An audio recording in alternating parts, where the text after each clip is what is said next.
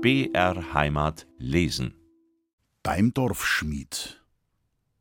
Unser linker Nachbar war der Schmied. Die feurigen Augen seiner Schmiede guckten in unseren Hof, und schon früh morgens, wenn ich die Bettdecke noch über den Ohren hatte, hörte ich das helle Klingen der kleinen und das dumpfe Dröhnen der großen Hämmer. In der Dunkelheit sah ich auch vom Bette aus die sprühenden Funken, die beim Schweißen des Eisens umherflogen, und die hämmernden Gestalten, die vom Feuer grell beleuchtet waren. Ein malerischer Anblick. Bei Tag blinzelten oft auch vier freundliche Augen zum Fenster heraus. Ich kannte sie gut. Sie gehörten dem Buben des Schmiedes. Sie leuchteten mir jeden Tag in der Schule entgegen. Sobald es ging, war ich bei ihnen, oft auch, wenn mich die Mutter gebraucht hätte. Sie kam dann an das Fenster und klopfte. Ich verstand den Wink. Selbst der Schmied, der keine Faulenzer sehen konnte, ließ mich ein, denn ich half ihm. Den Blasball konnten auch kleine Füße treten, und meine Augen waren treue Wächter des Feuers. Die Beschläge an den Wägen, Ackergeräten und Handwerkzeugen durfte ich mit dem Schmiedpech lackieren wie das Zeug schön schwarz wurde und glänzte. Bei zunehmender Kraft ergriff ich den Hammer, zuerst den kleineren, dann auch den großen, und schlug beim Schweißen fest darauf, wobei mir nicht selten die sprühenden Funken die Hose durchbrannten. Ich war glücklich, denn zum Troste der Schmied sagte, Hast deine Sache brav gemacht. Meine Mutter sagte hier und da etwas anderes. Als ich den Schmiedebuben in der Tüchtigkeit ebenbürtig war, habe ich mit ihnen dies und jenes gefeilt, Eisen gelocht, Gewinde geschnitten, beim Beschlagen der Pferde, im Winter auch der Ochsen, Handlangerdienste geleistet und so weiter. Da fiel auch mancher Groschen in meine kleine Tasche, und ich ließ, wenn ich heimkam, stolz die Mutter hineingucken. Der Silberling kam in die hölzerne Sparbüchse und diese unter den sicheren Schutz der achtsamen Mutter. Wenn dem Schmied die Kohlen ausgingen, kam für uns Buben eine besondere Zeit. Die Schmiedbuben durften in derselben sogar von der Schule wegbleiben, und man sah sie dann frühmorgens das Dorf in westlicher Richtung verlassen. Dort, etwa acht Minuten von unserem Garten entfernt, lag an der Straße nach Ining ein kleiner Buchenhain, der reizend aus Buschwerk und saftigem Wiesengrund auftauchte. Mächtige Bäume streckten ihre Äste nach allen Seiten weit aus und beschatteten unter sich Waldgras und Blumen. Von jedem Riesen krochen wie Schlangen mächtige Wurzeln nach allen Richtungen und verbissen sich in weiter Entfernung in die Erde. Zwischen solchen Riesen lag eine schwarze, kreisrunde Fläche, die von Kohlenresten eingefriedet war. Hier sah man den Schmied und seine Buben, wie sie Fichtenholz in besonderer Art in Form eines großen Zuckerhutes oder Maulwurfshügels aufbauten, den Mantel mit Rasen und Kohlensinter belegten und unten das Holz anzündeten. Es war ein Kohlenmeiler, der auf lange Zeit wieder Speise für die Schmiedeesse liefern sollte. Da hatten nun während des Tages die Schmiedebuben und ihre nachbarlichen Freunde die Aufgabe dafür zu sorgen, dass aus dem Mantel kein verderblicher Krater ausbrach, der Rauch und Feuer spie. Der schwarze Kegel durfte dampfen, aber nirgends hell brennen. Jede Pore der schwarzen Haut, aus der ein flammendes Auge herauslugte, musste sofort wieder zugedeckt werden. Nachts besorgte dieses Geschäft der Schmied selber, bis endlich der ganze Meiler abgebrochen werden konnte. Bei allen diesen Arbeiten gab es immer rußige Hände und schwarze Gesichter, aus denen der weiße Augenring wie bei Negern herausleuchtete. Der Schmied wusste es immer so einzurichten, dass nachmittags nach der Schule gegen zwei Uhr nicht gar so viel lustige Bubenaugen das schwarze Ungetüm anlachten, denn es entwickelten sich in der Regel sehr bald Negertänze, zu denen dann das dampfende Untier Freudenfeuer anzündete. Übermut tut niemals gut. Beim Schreiner. Häufig kam ich auch in die Werkstätte des Schreiners, der im unteren Dorfe hauste. Er war der Sohn der alten Mesnerin, die bei ihm ihr Austragstübchen hatte. Da ich Ministrant war, musste ich ohnehin viel mit der alten Frau, die den niederen Kirchendienst versah, verkehren. Der nächste Weg zu ihr ging über den Kirchhof. Da waren es nur ein paar Katzensprünge. Beim Schreiner lernte ich die Werkzeuge kennen und anwenden. Ich bohrte, hobelte, nagelte, leimte, dass es eine Freude war, half beim Zusammenfügen der Tische, Bänke, Stühle und so und führte den Anstreichpinsel oder rieb die Farben. Damals konnte man diese noch nicht fertig kaufen. Als einmal der Schönheitssinn meiner Eltern erwachte, wurde der Schreiner bestellt. Der kam mit seinen schönen Farben, grün, blau, rot, weiß, gelb, und wir malten die ganze Wohnstube aus. In ihr standen ein sogenannter Stubenkasten, an den Wänden und um den Ofen hölzerne Bänke mit Lehnen, von ihr führte die mit Holz verschlagene Stiege in die Schlafkammer, in einer Mauer war auch ein verschließbares Wandkastel, da gab es also viel zum Anstreichen. Der Schreiner brachte Vorlagen und Schablonen, wir, er und ich, warfen uns in Malerkittel, und dann ging das Pinseln los. Die Stube wurde im Bauerngeschmack der damaligen Zeit eine Sehenswürdigkeit im Dorfe und eine Augenweide für alle Besucher. In der Nähe von Schluifeld, noch in der Etterschlager Flur, waren zwei Dinge merkwürdigerweise ziemlich nahe beieinander, nämlich eine Kiesgrube und eine Lehmgrube mit Ziegelstadel. Vom Ziegelstadel ging ein Bube namens Danner, der gar so schön Zither spielen konnte, mit mir in die Schule. Er lud mich öfters ein, zu ihm zu kommen, und unter seiner Leitung drang ich in alle Feinheiten der Ziegelfabrikation ein. Wir durchsuchten den Lehm nach Steinen und entfernten diese, kneteten ihn, dass es nur so saftzte, schlugen ihn auf einem Tische in die Form, die aus einem Holzrahmen bestand, strichen mit einem Draht den überschüssigen Lehm ab, legten den nassen Ziegel in das Trockengestell halfen beim Einrichten der lufttrocknenden Ziegel in den Ofen und beim Herausnehmen der gebrannten. Das war immer eine wichtige Arbeit, bei der man auch Knaben gut brauchen konnte. Zu dieser lehmigen Arbeit zog es mich aber nicht besonders hin, weil die Mutter, wenn ich heimkam, mich gewöhnlich mit großen Augen ansah und sagte Aber Bub, wie schaust du wieder aus? Sonst wäre ja das Herumkneten und Treten im Lehm recht schön gewesen. Die beiden Schneider auf der Stör. Wenn von den Mannsleuten in der Familie einer ein Gewand brauchte, kamen zwei Schneider von Schöngeising.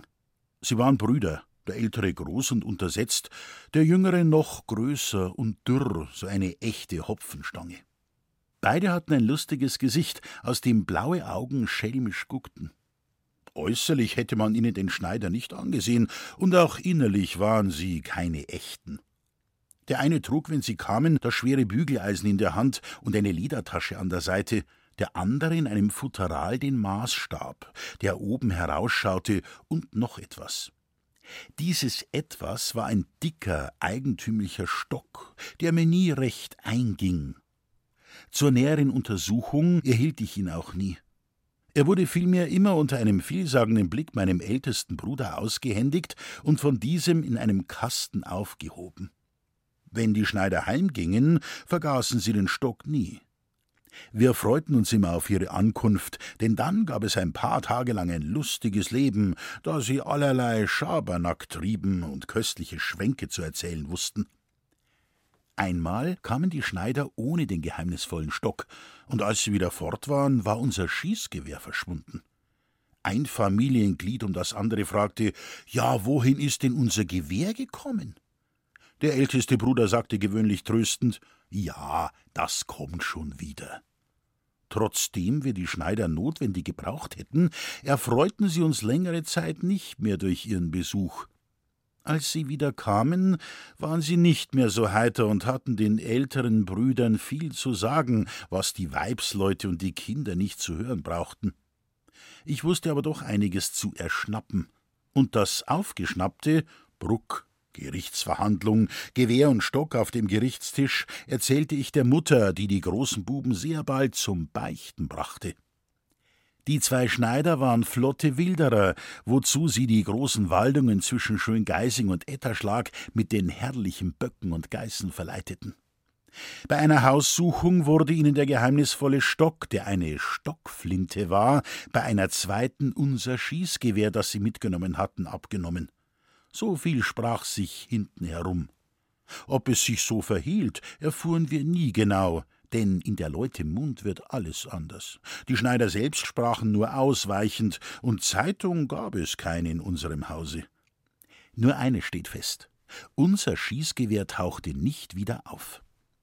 Wenn die Schneider zu uns auf die Stör kamen, nahm ich an ihren Arbeiten regen Anteil.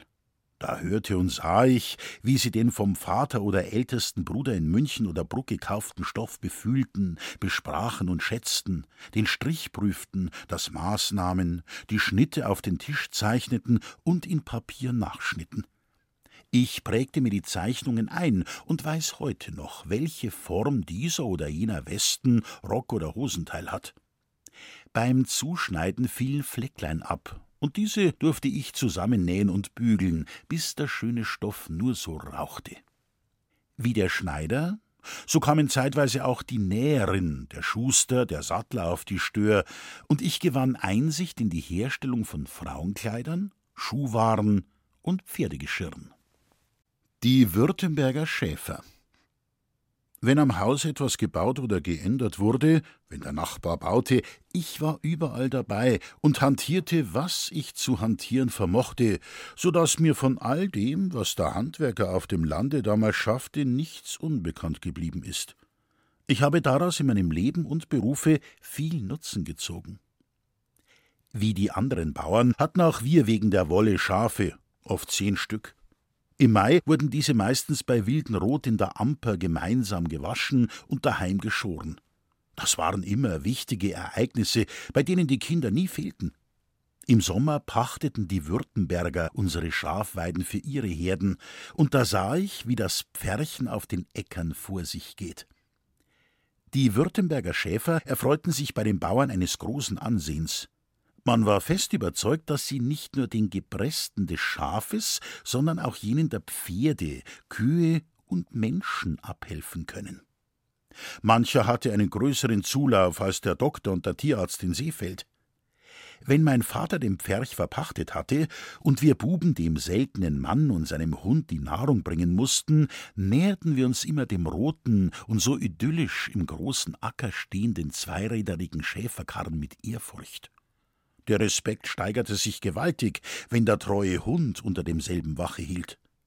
Wie schön müsste es sein, in dem Karren wohnen zu dürfen, wenn nur die nächtlichen Gewitter nicht gewesen wären. Vom Kalkbrennen. Es war einmal im Frühjahr so um die Zeit, als man daran denken musste, dass im Bälde der Küchengarten zu bestellen sei. Da hatte meine Mutter eine Idee. Schon lange jammerte sie, dass sich das Grünzeug wie Petersilie, Sellerie, Zwiebel zu wenig ausbreiten könne und für gelbe Rüben, Rettiche und Salat fast kein Platz bleibe. Sie trat daher entschieden dafür ein, dass der Küchengarten vergrößert werde.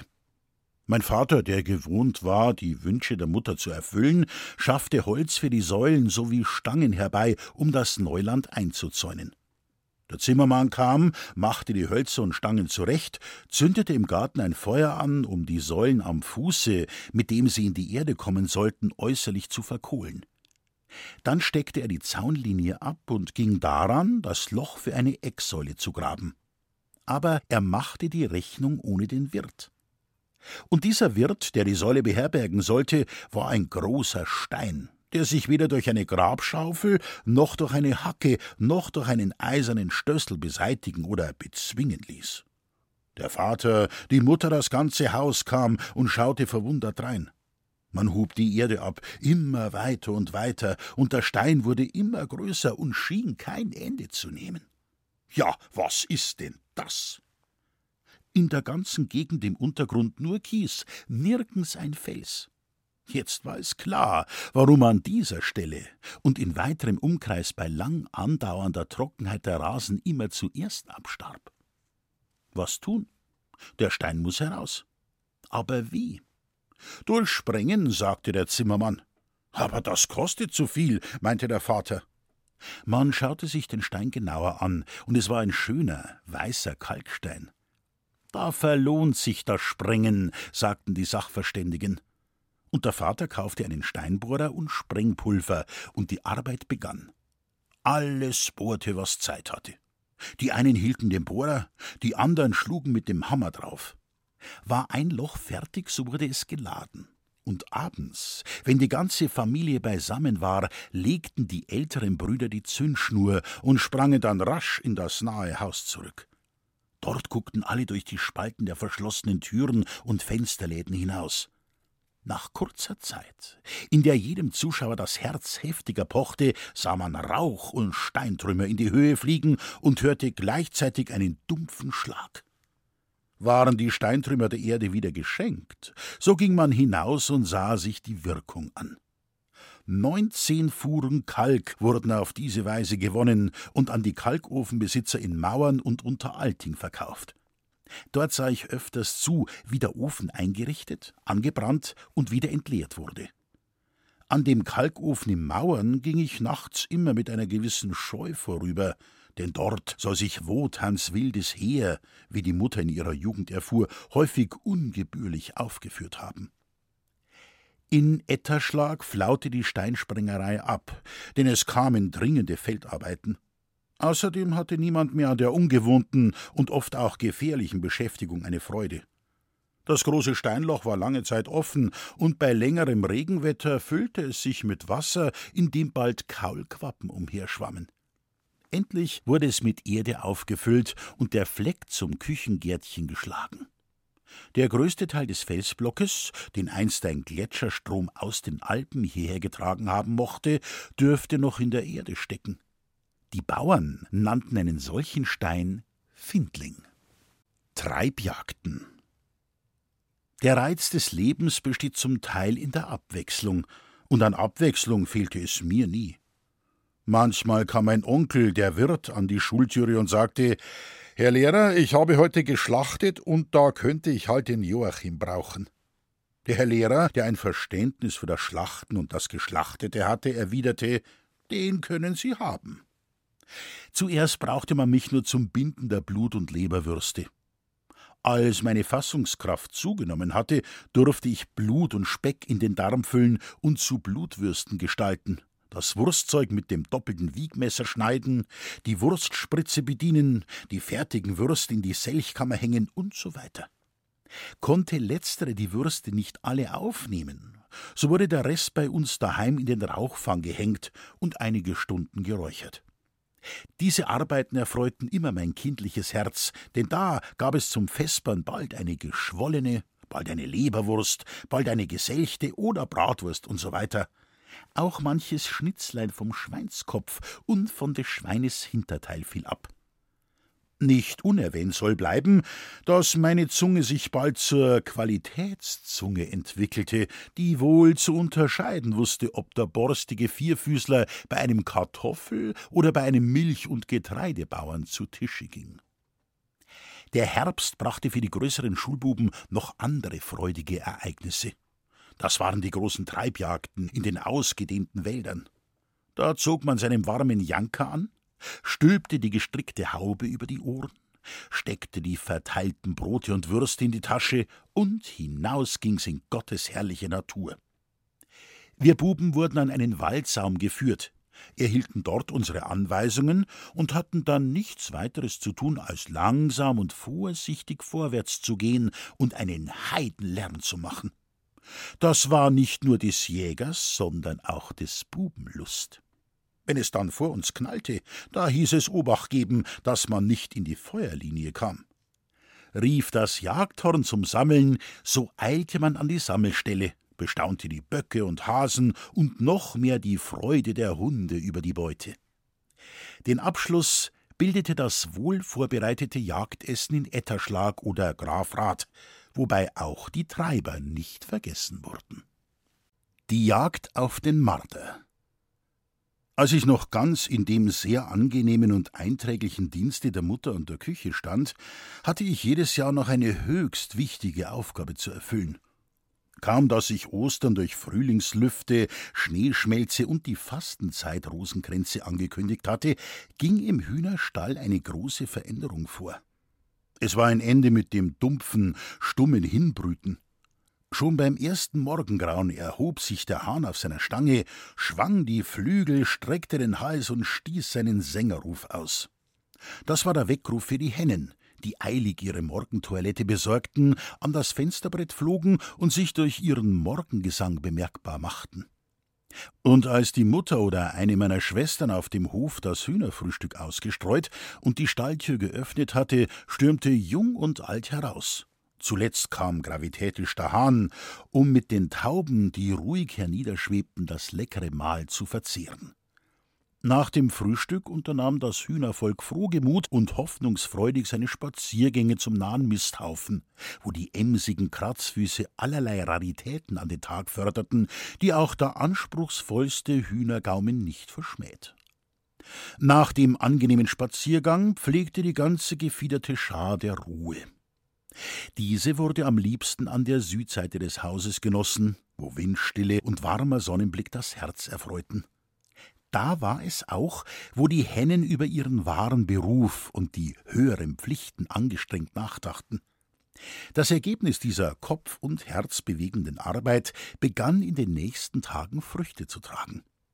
Im Hühnerstall waren einige unbrauchbar gewordene Bienenstrohkörbe so verlockend aufgestellt, dass eine Henne um die andere dort sich niederließ, um nach einiger Zeit unter lautem Gackern sich wieder zu erheben. Als die Mutter das Gackern hörte, sagte sie zu mir: Jetzt schaust du jeden Tag nach, welche Schätze die gackernden Hennen in den Strohkörben hinterlegt haben. So oft nun eine Henne ihren Freudengesang anstimmte, sprang ich in den Hühnerstall und kehrte bald wieder triumphierend mit einer freundlichen Gabe zur Mutter zurück, die mir ihre Zufriedenheit aussprach und die fleißigen Hennen lobte. Bald hatte ich herausgebracht, welche von den gefiederten Gabenspenderinnen am eifrigsten ihrer Pflicht oblagen. Da fiel es mir einmal auf, dass die Schwarze mit ihrem blassen Kamm zwar auch fleißig gackerte, aber nie bei einer Sitzung in den Strohkörben gesehen wurde. Sie kam immer gackernd vom Heuboden des oberen Stadels. Ich teilte meine Beobachtung der Mutter mit, und diese sagte, die Schlaue verlegt am Ende. Geh einmal auf den Heuboden und suche nach. Ich tat, wie mir geheißen, und schon nach ein paar Stunden hatte ich die Schlaue entdeckt. Sie hockte in einem Heunest unter dem Dach und war sehr unzufrieden über meinen Besuch. Umso zufriedener aber glänzten meine Augen, denn das Nest barg mehrere Eier. Ich eilte mit wichtiger Miene zur Mutter und berichtete unter Überreichung meiner Beute von meiner Entdeckung. Da sagte die Mutter, dieser Schlaumeierin darfst du nun fleißig nachgehen. Die Schlaumeierin war aber so rücksichtsvoll und blieb bei ihrem alten Neste. Eines Tages war die Henne verschwunden, und in ihrem Neste lagen leere Eierschalen. Im Schrecken über das Ergebnis meiner Nachschau rannte ich zur Mutter, und da ich nicht gleich sprechen konnte, sagte diese Nun, was ist? Ich berichtete aufgeregt und stockend. Die Mutter aber sagte ruhig da ist etwas über die Henne gekommen. Beim Mittagessen fand Familienrat statt. Man war allgemein der Ansicht, dass ein räuberischer Gesell im Hause sei, der vertilgt werden müsse. Während des Nachmittages prüfte mein ältester Bruder das Schießgewehr, das immer geladen in der Kammer neben der Wohnstube hing, setzte ein neues Zündhütchen auf und sicherte den Hahn. Gegen Abend wurden alle Löcher, Mauerschlitze, die sogenannten Deichsellöcher und Dachluken verstopft, so dass der unerwünschte Gast, wenn er im Hause war, gefangen saß. Dann sagte der älteste Bruder, morgen früh um acht Uhr beginnt die Jagd. Ich freute mich unbändig darauf, war der Erste im Bette, damit ich ja nicht verschlafe. Um acht Uhr früh trat Bruder Marti mit einer Kuhschelle, Bruder Georg mit einer Gießkanne an. Der treue Phylax, der Wächter des Hauses, wurde bereitgestellt. Ich durfte mit meinem ältesten Bruder auf die Nordseite des Hauses, wo wir Aufstellung nahmen. Der obere Teil des dortigen Hausgiebels bestand aus einer Bretterwand, aus der hoch oben ein rundes Loch geschnitten war. Dieses Loch wurde nun geöffnet, so dass Licht in den Heuboden fallen konnte. Dann begannen Martin, Georg und Phylax ihre Tätigkeit von der Südseite des Heubodens gegen das helle Loch. Die beiden ersten machten einen Heidenlärm mit ihren blechernen Dingern. Phylax bellte und schnupperte. Mein ältester Bruder spannte den Hahn und zielte gegen das runde Loch. Ich schaute atemlos und zitternd vor Aufregung auch dorthin. Es dauerte nicht lange, Dann erschien in der runden Öffnung eine Schnauze und dann ein Kopf. Da blitzte und krachte es neben mir, und ein dunkler Gegenstand schlug dumpf auf den Boden. Ich wollte hinzuspringen und ihn packen, aber mein Bruder sagte, lass ihn, er beißt. Das ganze Haus lief zusammen und bestaunte die Beute. Der gute Schütze war still, aber stolz auf Auge und Hand. Der Vater pries den schönen Pelz des Räubers, und die Mutter sagte, das Vieh hat mich um eine meiner besten Lehkennen gebracht. Die größte Freude an dem toten Marder hatte Phylax, der ihn beschnupperte, beleckte und am Halse würgte. Das war meine erste Hausjagd, die ich erlebte. Meine Brüder, die wie jeder Dorfbursche eine große Freude am Schießen hatten, übten sich hier und da im Garten.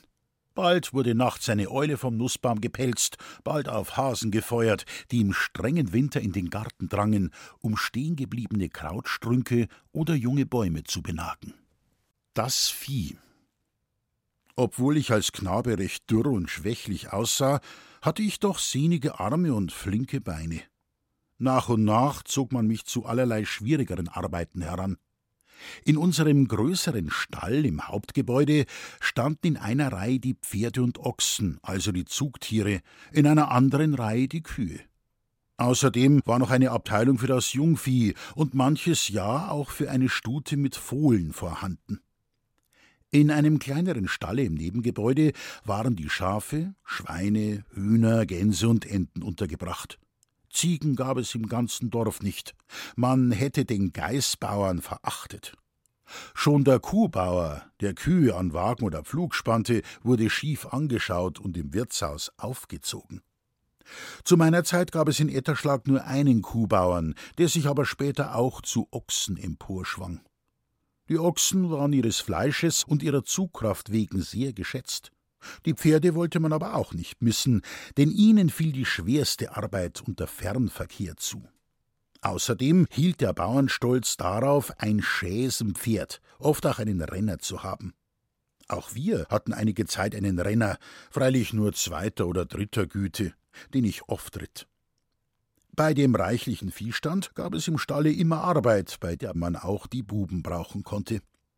Mancher Bauer hielt einen eigenen Rossbuben. Diesen Rossbuben machten bei uns ich und mein Bruder Martin. Da hieß es die Gäule und Ochsen füttern, die Tiere putzen, den Stall reinigen. Der steinerne Wassergrant im Stalle, aus dem die Tiere getränkt wurden, war gar zu oft leer. Da erscholl dann der Ruf Buben zum Wasserpumpen, der Pumpbrunnen, Gumper genannt, befand sich im Garten, und von dort kam das Wasser in Rinnen zum Stall. Die Gumperei gefiel uns nicht, weil sie immer gar so lange dauerte. Lustiger war es, wenn wir die Pferde in die Schwemme reiten durften. Das Grünfutter musste im Sommer auf dem Acker oder auf der Wiese geholt werden. Da war einzuspannen und hinauszufahren. Widerwärtig gestaltete sich die Fahrt, wenn wir die Ochsen nehmen mussten.